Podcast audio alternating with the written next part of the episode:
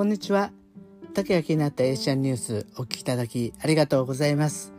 この配信では3分でちょっと気になるアジアのニュースを紹介します。提供は竹セブに住んで人生が変わったラジオです。今日はフィリピン。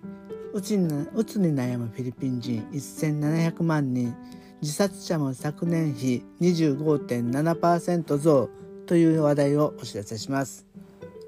マニラ新聞によりますと保健,、えーけんえー、保健省が会員に提出した報告書によると、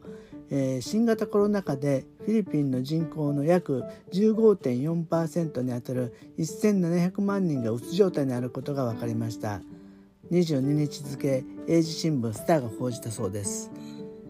え、フィリピンで自殺者も急増しており統計庁によると2020年の自殺者は前年比25.7%増の3529人になっています。心の病にある疾病休暇を認める会員法案6253を想起したデロス・サントス下院議員はえー、保健省の報告について新型コロナの大流行の中で人々のストレスは高まっている。日々接するニュースも、えー、暗いものばかりになっている。と新型コロナ禍の関連を指摘しております。人々が深い鬱に襲われており若者を含め男女問わず自殺者が増えていると述べました。同議員の法案では現行のシックリーブと呼ばれる有給病気休暇に加え心の病による病気休暇を5日間加えることなどを経営者に求めます。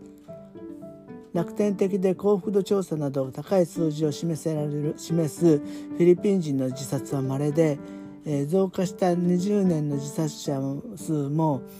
えー、人口規模はほぼ同じで11年ぶりに増加した日本の自殺者2万1081人と比べると大幅に少ないです。しかし増加率では日本の約5倍になって5%日本の5%のほぼ5倍となっています。